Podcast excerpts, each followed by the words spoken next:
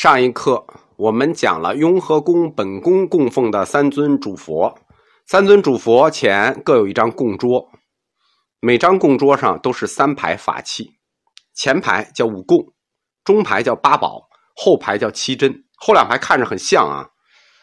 佛前供桌上放的这些香炉啊、七珍呀、八宝呀、海灯啊、佛台呀，他们在佛教法器类里头。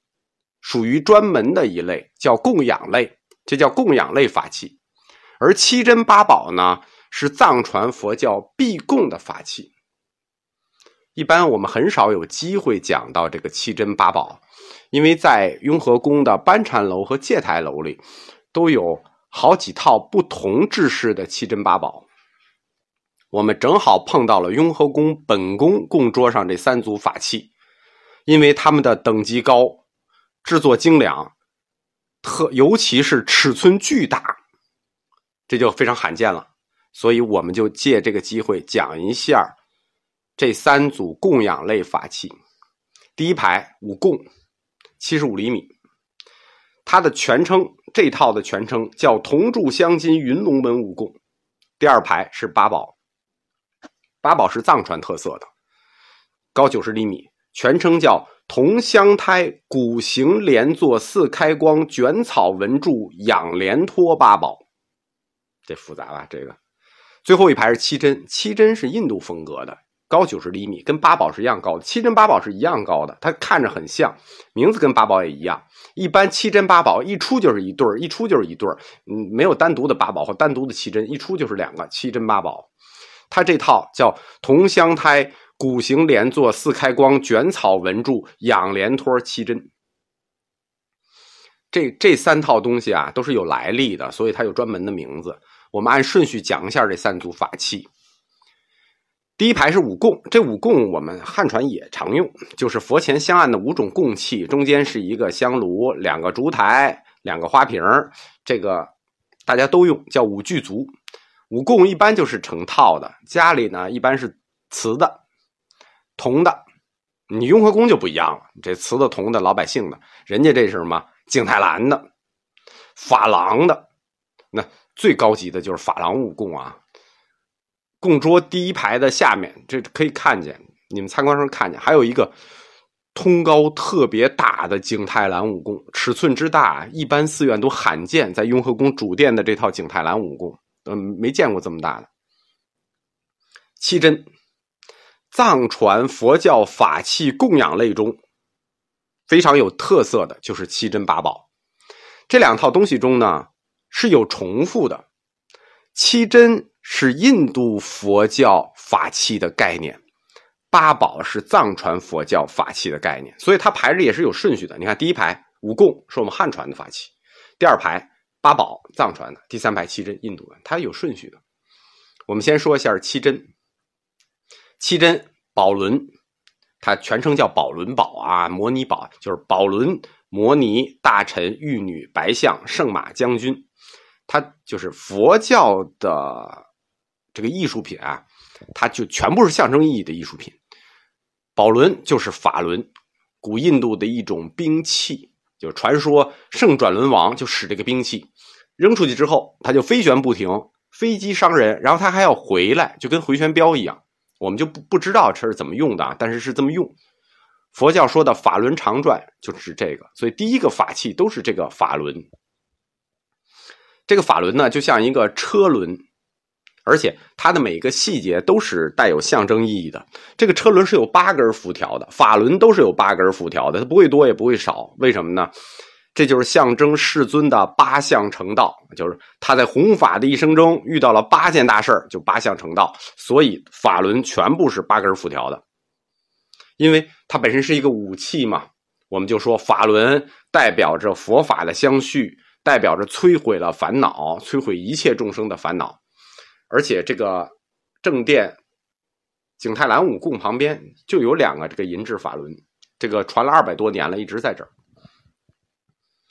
第二个宝七呃七珍，第二个珍就是摩尼，摩尼宝其实就是一大珍珠，就大珍珠就叫摩尼，象征着佛法呢。这个珍珠嘛，圆润光洁、清净透明，哎，就差不多这意思。大臣宝，大臣宝实际上就是是一个文官的形象，他文官坐着，表示什么呢？表示持守戒律。玉女，玉女是一个女性菩萨像，象征着妙境平和。白象呢？白象是佛教白象宝，它是佛教推崇的一个形象，就印度佛教非常推崇的一个形象。因为大象啊，力大无穷，它就象征着佛法的力大无穷。而且它有六根牙，这个白象啊还不是一般的白象，它是六根牙的白象，六牙白象，象征着什么？象征着大乘佛教的六度：布施、持戒、忍辱、精进、禅定、智慧。所以六牙白象。这是常用的一个形象，它是普贤菩萨的一个坐骑。最后一个是圣马，圣马呢就代表着佛法传播广远，一帆风顺。哦，对，还有个将军，将军是个武士形象，就是表示护持佛法，那就意思一下吧。八宝呢，叫七真就讲完了。八宝是什么呢？八宝是藏传佛教的概念。我们说七真，七真呢是一个印度印度佛教的就原教旨概念，而藏传呢，它就在这个七真上面又加了藏民族的民族传统概念，再加上佛教意义，就是它民族本身表示的八种吉祥的东西，就从七真里传下来之后，它继承了一些，然后呢又加上自己民族的概念，就形成了这个八宝。八宝呢，又叫八吉祥，就是八种吉祥物：法轮、宝伞、吉祥节，实际就是中国结；右旋螺、莲花、宝瓶、金鱼、宝盖那法轮我们讲过了，跟七针是一样的。这个宝伞是什么东西呢？这宝伞就是我们以前看那个贵族出行的时候，上面打的一个拐弯的那个伞，它就是。这个上师啊，大喇嘛用的一种法物，为什么用伞呢？它也取的是象征意义。伞是干什么用的呢？遮阳的嘛，所以就起遮蔽的作用，象征着遮蔽了魔障，守护了佛法。吉祥节，哎，吉祥节就是中国节，这不用说了，我们现在都管它叫中国节了。右旋螺，这个我们后面再详细讲。右旋螺就是。螺里头一种非常罕见的螺，实际它指生物学上的左旋螺。佛教的右旋螺就是生物学上的左旋螺。左旋螺在这个螺里头是非常罕见的，大概不到，最多不到百分之五，可能是。实际上人说，呃，万里不拘其一，它象征着长寿。莲花啊，这个不用讲了。宝瓶这不用讲了啊，宝瓶讲一下吧。宝瓶就是藏语里，它就叫奔巴，盛水用的。它盛这个水呢，在做法事的时候，就象征着甘露，它要用于灌顶。瓶子上插一根羽毛，然后呢，做法事的时候有点水啊、灌顶这种作用，它象征着啊吉祥啊。这个宝瓶是常用的。金鱼，金鱼是八吉祥之一，而且这个金鱼是一个双语，两条语。它象征着抛弃无名，标志着智慧，标志着得到了智慧，并且得到了解脱。这个金鱼为什么寓意是是是抛弃了，就是得到解脱，抛弃了无名呢？这个寓意以前我一直不明白，后来有一次我看了一个报道，说这个金鱼的记忆只有七秒钟，那我一下就懂了。那对你什么糟心事儿你都记不住，只有七秒钟，那你肯定就能解脱烦恼。这个。最后一个是宝盖儿，宝盖儿这个东西我解释一下啊，它又叫华盖，呃，也叫宝创，也叫胜利创。华盖这个词呢，因为鲁迅先生的原因，我们汉语里已经认为它是一个坏词，就是反义词，就是运交华盖，就是你倒霉了。其实这个华盖它本身的原意它不是个坏词，它原意是个好词，华盖象征着胜利。就是所谓宝盖，实际是一种旗子。